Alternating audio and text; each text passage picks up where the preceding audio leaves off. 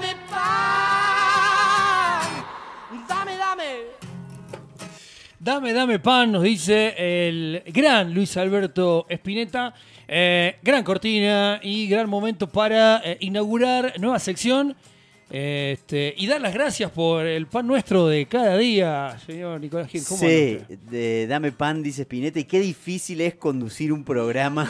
Yo zafo Eh, porque estoy de este lado por Claro, ahora. Con la saliva que me genera tener este pan ahí eh, y con el, el- el olor que, que te llega. Viste que a mí esta mañana decías, viste que te hace, hay olores que te hacen acordar a momentos. Muchas veces el olor a pan, el olor, me hace recordar eh, cuando uno retornaba, viste, a la madrugada, ya de, de día, me pasaba en Córdoba caminando por la cañada y las panaderías entraban a abrir ese olorcito a pan, a panificación. Sí. Bueno, y que decías, ay, no, pará, espero un momento, me compro unos criollitos, se dice en Córdoba, unas tortillas y sigo. Bueno, eh, algo así estoy experimentando en este momento y ya no puedo más de ver estos panes de Juan Blas Vergés y su panadería. San Blas. ¿Cómo anda, Juancito? Un Gustazo tenerte acá en, en nuestro programa y obviamente en FM La Plaza. Hola chicos, bueno, muchas gracias por el espacio, un saludo a toda la audiencia y bueno, muy contento de, de empezar esta columna, de que le demos un espacio al pan, un, un alimento tan difundido, si no el más difundido de todos, Sí. y a la vez nunca nos hemos preguntado, nos hemos cuestionado, nos hemos informado. Un poco voy a intentar eh, en esta columna poner una mirada crítica de la panadería actual y también generar un poco de cultura general del pan. Veo por ahí que, que se, con la pandemia y con toda la ola de información que hay, cada vez la gente eh, sabe más de pan, se informa más de pan, me parece muy interesante. Más gente hace su propio pan. me más parece, gente ¿no? hace su propio pan y se da cuenta lo, lo difícil e interesante que es. Claro, es, este, es, es toda una, una ciencia. Y aparte, eh, el pan creo que es como el alimento este, primario. Si se- seguramente habrá el otros. pan y el digo, vino. El Claro, pan y el vino, bueno, eh, eh, creo que es el más difundido en- a Sí. nivel mundial, ¿no? No hay un, un- un producto que atraviese tantas culturas, que atraviese tantos países. Sí. eh, ¿Cuántas metáforas hay del pan Sí. eh, en religiones? Cada religión tiene su propio pan. Los judíos con el pan acérrimo, nosotros con este pan, los Sí. cristianos pan de campo. eh, también tiene mucha. eh, el pan tiene mucha ideología, ¿no? Por Este, supuesto. Sí. eh, Bueno, viste que, por ejemplo, toda la pastelería argentina es como irónica, porque el primer sindicato de panaderos argentinos se forma en 1920 con italianos que eran anarquistas. Claro. Entonces tuvieron la excelente idea de darle con un caño a todos los poderes que estaban y, y ahí sale el vigilante, suspiro de monja, bola de fraile. eh, y en el 82, cuando fue Malvinas, crearon el paracaídas, que es una factura cuadrada con crema pastelera. Ah, la tenía esa. Sí, sí, sí, sí. Claro, sí, bueno, sí. la, la facturería argentina creo que es de, la- de- de las mejores de- del mundo. Bueno, imagino que también ahí compitiendo con la, con la francesa. Sí, Pero bueno, eh, hay mucha.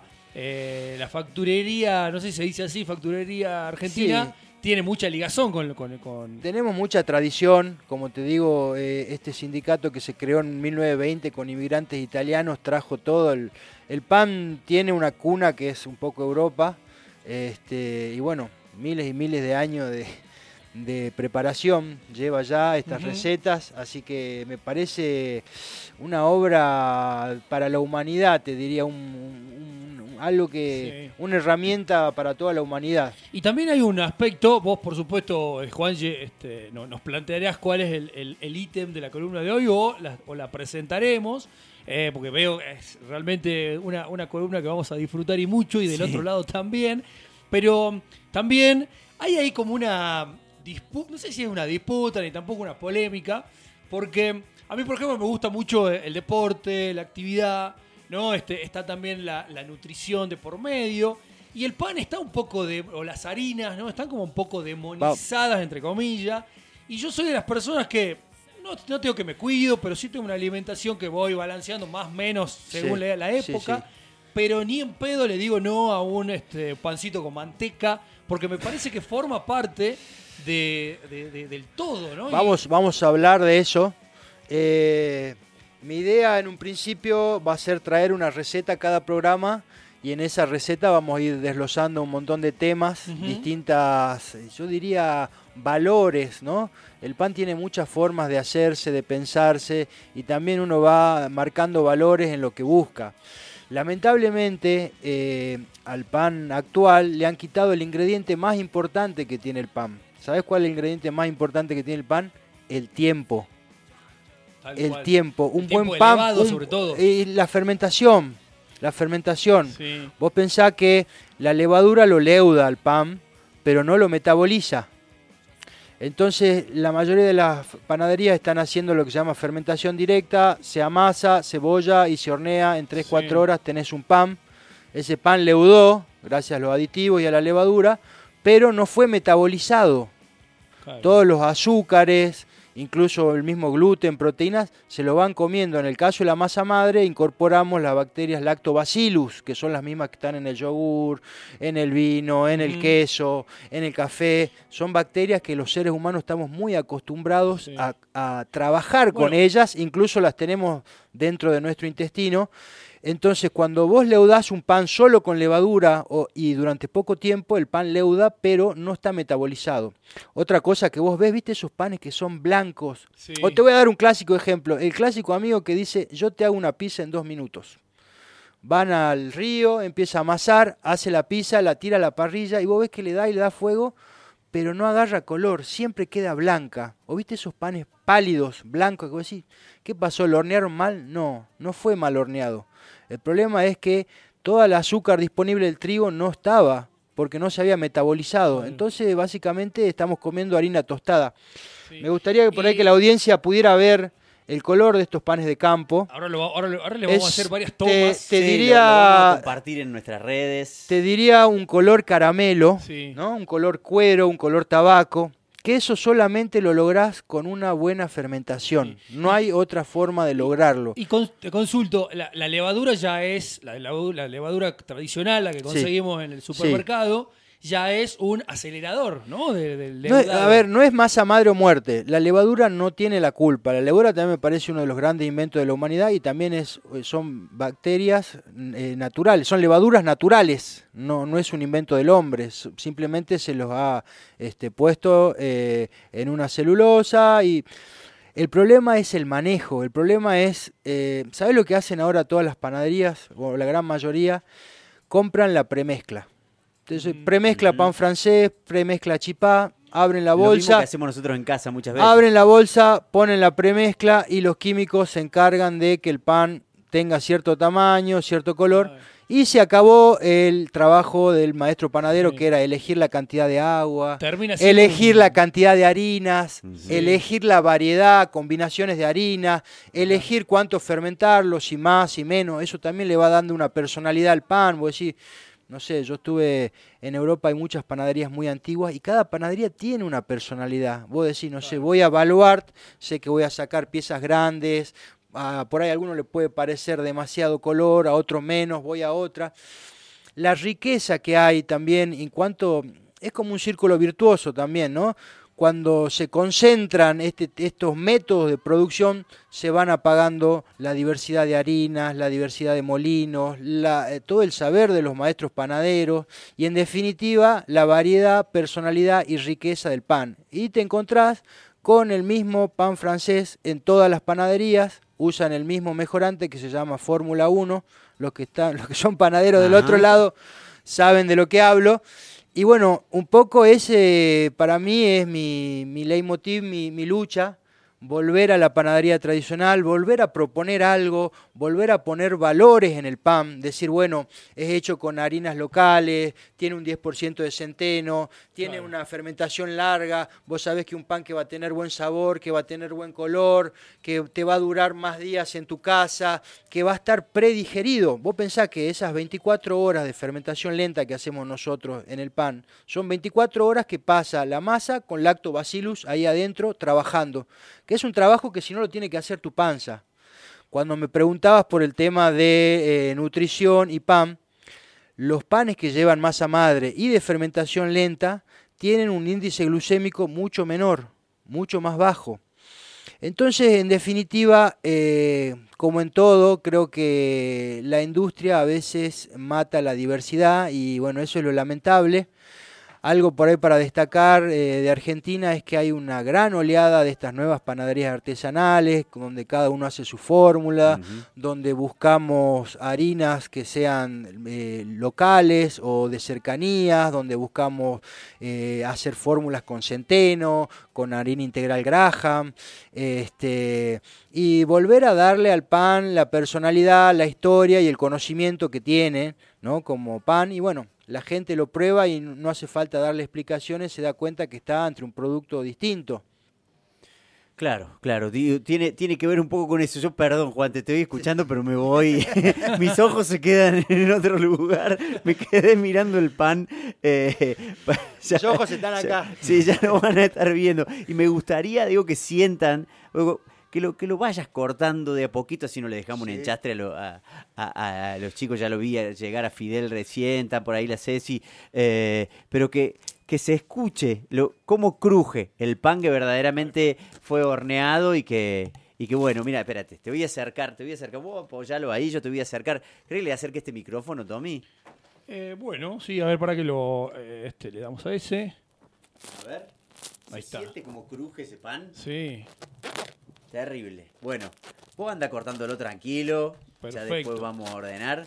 Pero, digo, tiene, que ver con eso. Digo, ¿por qué o, cómo explicamos esto de la masa madre, Juan? Además, digo, de esto, obviamente lo que nos, estabas explicando recién de lo, importante de, de, que leuden y de y de, lo importante que es para también para nuestra salud, porque hay mucha gente, viste, esta cuestión que se ha propagado mucho de la intolerancia a... Sí, eh, la celiaquía. Yo no soy médico, ¿no? No quiero pecar de, hablador. Te voy a contar una experiencia personal.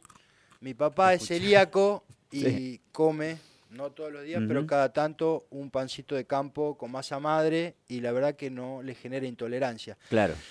Eh, la masa para mí, el ser humano, viste, es como las hormigas. Estamos acostumbrados a comer fermentos desde, la, desde la primera hora. Desde la primera hora. ¿no? El café, el vino, el chocolate, el pan, el queso, el yogur, y puedo seguir así una lista interminable, la cerveza que tanto te gusta. Claro.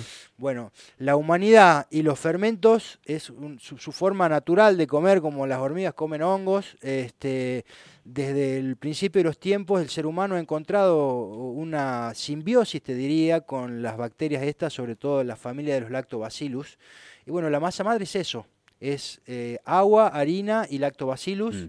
Se va clonando, te diría, eh, como un yogur y, se va generando eh, un... Bueno, son millones y millones de bacterias, ¿no? Que van predigiriendo los almidones, van predigiriendo el gluten, entonces después tenés un pan que tiene un índice glucémico más bajo y también tiene menos proteína que un pan que simplemente, como te digo, un pan en tres horas no puede haber ninguna reacción química ni física que no lo metabolizás de ninguna forma. El pan e, está hinchado por la levadura, generó los gases, pero no hubo metabolismo. y te das cuenta, claro, después el trabajo lo tiene que hacer tu panza. Y ese ha sido el gran problema para mí de la panadería.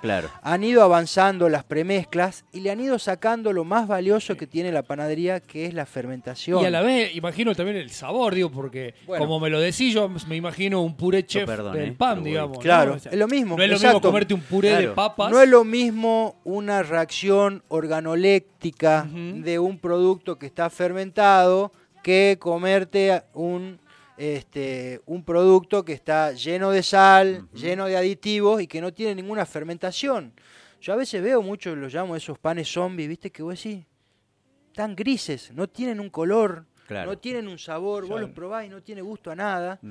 Y bueno, lamentablemente ha sido para mí un avance muy fuerte de, no sé si llamarlo la industria o qué, pero hay empresas muy poderosas, grandes, que ya, como en todo, como en el campo, como en todo, te bajan este, su procedimiento y ya compras todo el paquete. Le compras la harina, le compras los aditivos, le compras el horno y estás haciendo el pan que ellos quieren y mataron todo el, trabajo del maestro panadero, que para mí es valiosísimo. y, pensando en esto que decía, por supuesto, este, uno tampoco es médico, pero eh, es como muy eh, y tampoco digo que antes no existiese, pero yo cuando era pibe, este, y imagino que a usted le pasará lo mismo, eh, o no sé si era por, o por desconocimiento, insisto, no tengo este, algo científico como para avalar esto, pero no se escuchaba tanto la celiaquía, ¿no? No, O el rechazo, no, claro. ¿no? Era como... Pero esto es, la celiaquía tiene 20, 30 años y el pan tiene 5.000 años de historia.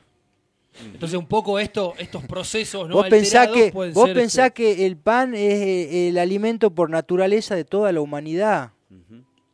¿Cuán- Sí, sí, sí. ¿Cuántas, este, ¿Cuántas personas en guerra habrá salvado? Toda Europa se, este, Totalmente, se- claro. se, se- lo salvó el pan en las guerras este, y así un montón de culturas.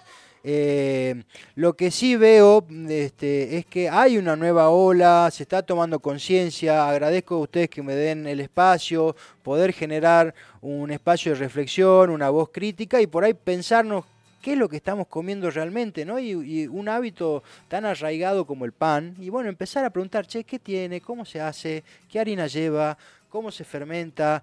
¿Viste? Y eh, para mí también empezar a, a preguntarles a, a- a sus panaderos y estoy seguro que eso va a generar, ya te digo, las grandes empresas están, en- ahora una empresa alemana muy famosa que está acá, largó una masa madre, como una especie de masa madre instantánea, por Ajá. ejemplo. Que bueno, no es lo ideal, pero por lo menos ya tenés unos lactobacillus, ya tenés un- una idea de hacer una fermentación larga. Para mí la clave es la fermentación larga. Y, y es el, y es el elemento que tanto le cuesta a la industria, Claro. el tiempo. Sí, claro. Porque El pierden, tiempo. ti- pierden El dinero. tiempo. Es así. El tiempo. Juancito, eh, ya no- nos tenemos que ir, son, son las 12, se termina nuestro programa. que, este, Contanos una- rápido. Una, Le- presentación de la, de la Sí, columna que... Exacto. Da, da para hablar para largo, discúlpenme, voy a tratar de concentrarme. Les había traído Eso. incluso la receta de este pan de campo. Por ahí el pan de campo es el que el pan insignia de los panes de masa madre, donde podés ver todas las virtudes. Este, bueno, voy a dictarles las recetas, lo que quieran Bien. tomar apunte. Vamos a ir con 800 gramos de harina tres ceros, una harina de fuerza que tenga proteína, eso nos va a permitir ponerle un poco más de agua y que se banque toda la fermentación de por lo menos 24 horas que le vamos a dar. 100 gramos de harina integral, también es importante ponerle un poco de fibra. Cuando hablamos de harina integral les recomiendo que busquen la carátula de harina de Graham. Porque a veces también hacen la trampa de decir es harina integral y en realidad es reconstituida. Le ponen harina 3.0, le ponen salvado, le ponen por aparte el germen y eso no es. La harina integral tiene que ser el grano molido entero, el esperma, el endoesperma, este, el salvado de una misma molienda, ¿me entendés? Eh, después vamos a usar 100 gramos de centeno. Ahora se está produciendo un centeno muy bueno ahí en Finca La Huella, Vaqueros. Ah, se los recomiendo. Un centeno orgánico y local, es un productazo. El centeno lo que tiene, además de darle sabor, eh, es muy enzimático y ayuda a iniciar la fermentación. Los mira. panes que llevan un poco de centeno vas a ver que van un poquito más rápido. Le vamos a poner otra pata importante de estos panes, es el agua. Le vamos a poner 750 gramos de agua. Este, generalmente las panaderías trabajan con poca agua, Mm. porque una masa muy chiclosa es difícil trabajar, requiere de manos de panadero, no entra en las máquinas. Entonces le mezquinan al agua, trabajan con masas secas.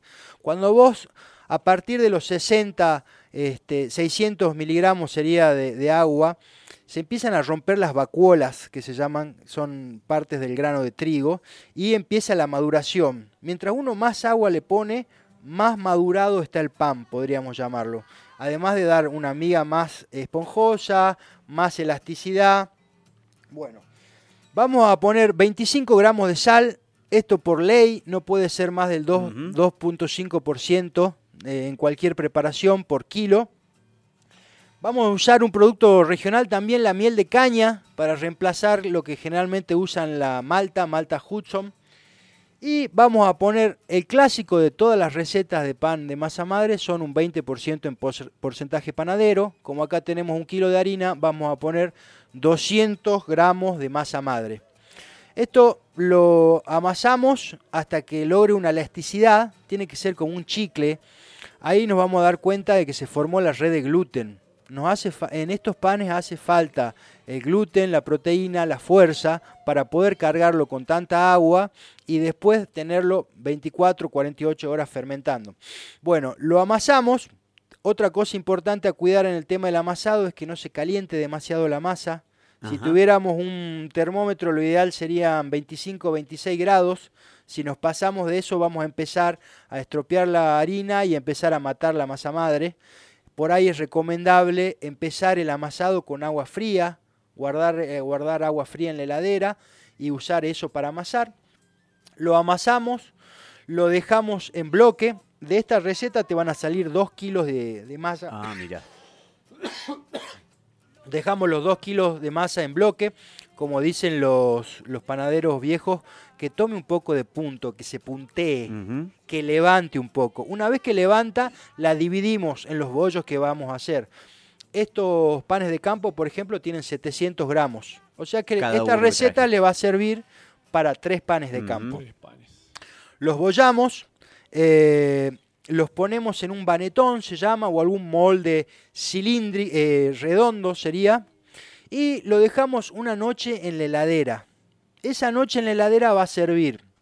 El pan se va a gasificar, va a generar estas burbujitas que vos ves ahí, Nico, que se llaman alveolos. Sí. Yo por ahí voy a ir tirando algunos nombres técnicos y me gustaría que después, bueno, los que estén interesados eh, profundicen un poco más Bien. en Google. Les voy es difícil explicarle todos los, todos los nombres técnicos y al que le interese que Sí, lo busque. pero de a poco, programa a programa, los vamos a ir no, profundizando. Lo que me ah, interesa igualmente es eso, como despertarle una inquietud para Sí. que ellos después sigan investigando en la casa. Ahora hacemos este, imágenes y subimos la receta Sí, también. Ahí así para que- es. Fíjense lo que son los alveolos.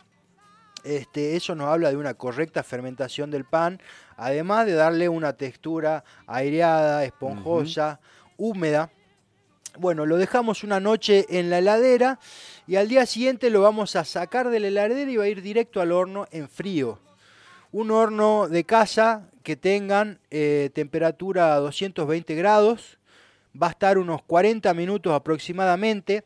Le vamos a hacer una greña con una gilet. En La- el medio, el la- cortecito. el sí. cortecito ese, ¿sabes para qué es eso, Nico? Le da forma. Ajá. Porque el pan tiene un montón de agua y esa agua cuando le das calor quiere salir. Entonces vos haces ese corte y te diría, esta metáfora es una especie de chimenea. Ah, buenísimo. escapatoria. buenísimo, Entonces claro. empieza a salir el vapor y le empieza, le empieza a dar forma. Vos Claro, fijate claro. que hice este corte Sí, sí, sí. y le generó el pechito Que uno este. pensaba que era un peinado nomás del pan. No, peinan, no es una cosa estética, es una cosa funcional. Claro, claro. La greña hace que el pan se desarrolle de Bien. cierta forma. Si yo lo hubiese cortado este pan en cruz sería otro pan. A mí el pan de campo me gusta hacerle una sola greña, tiene que ser un corte superficial Bien. Con una buena gilet. Y bueno, 40 minutos en un horno fuerte, diría yo de casa. Nosotros tenemos hornos de panadería, trabajamos entre 230 y 260 grados. 220 grados, un horno fuerte de casa va tan bien. Y otra cosa muy importante también es el vapor. Les recomiendo que pongan algún recipiente con agua en la base del horno Sí. que genere una atmósfera de vapor. Los panes para horno tienen que ser herméticos. Tiene que ser una atmósfera controlada para que el pan desarrolle, crezca. Si metemos en un pan, en un horno que está muy caliente, que no tiene humedad, seguramente se va a dorar la parte de arriba y no va a terminar de que- crecer. A la hora de sacarlo, también les recomiendo que lo roceen con un poco de agua. Ah, bien. El agua va a fijar las azúcares, va a dar un brillo y va a levantar el color. Este color que tenemos acá, viste, no es porque Sí, lo haya sí, hecho sí. yo, pero no es fácil llegar a este color Sí. caramelo. Mm. ¿Cómo lo describirías, Nicky? No, no. Eh, te- tabaco, chocolate. Sí, exacto. Sí, sí, horneado, tiene como. cuero. Exacto. Como un chocolate ahí que te- tengo unas ganas de cortarlo para que. Exacto. Che, bueno, perfecto. Juan, a mí me, digo, me apasiona además, en realidad, me, me encanta ver con la pasión que nos describís Totalmente. eh, Es cómo, cómo se realiza. Me parece que, digo, jueves a jueves vamos a ir describiendo cada uno y además empezar también a, a trabajar, vos que también te has dedicado a la gastronomía, el maridaje, ¿no? Sí, Un poco trabajar eso. Bueno, Sí. ese va a ser uno de los objetivos de esta columna, Dale. generar una cultura general, te diría, del pan, Sí. saber qué, de qué familia de pan es. Eso. Así después ustedes se lucen en sus casas, con sus amigos, parejas y Sí. demás. Vamos. En las redes sociales, San Blas. San Blas Panadero. San Blas Pan Artesano, estamos en Alvarado al 1500, acá Ah. cerquita de FM La Plaza. Dos, tres cuadras de Y bueno, les hago también una invitación a todos los aficionados que quieran pasar por la panadería, llevar un frasquito, le convidaremos de nuestra masa madre Ahí para va. que ellos después puedan hacer en sus casas su propia masa madre. Buenísimo. Juan. Muchísimas Muy gracias. Muchísimas gracias. Ya Sí. saben, todos los jueves va a estar acá Juancito hablándonos un poco de pan, pasándonos alguna receta y bueno, aprendiendo un poco de, de panadería y de gastronomía también. Lo vamos Así a aprovechar será. para todo. Gracias, Juan. No, por favor, gracias a Eh, ustedes. saludar a. eh, hola, soy André y quiero ver The Whale, ¿no? Este alguien que se anota aquí. Ah, Eh, bien. marzo es largo, ¿no? Sí. En relación a las entradas para el cine. Sí. Eh, deja DNI, así que este, ya Buenísimo. está participando. Eh, Nico, nos vamos. Ya, Eh, sí. Nos reencontramos mañana. Fin, ya termina la semana. Ya se va, ya se va. Dale, dale, Ya dale. llega, nada fue un error.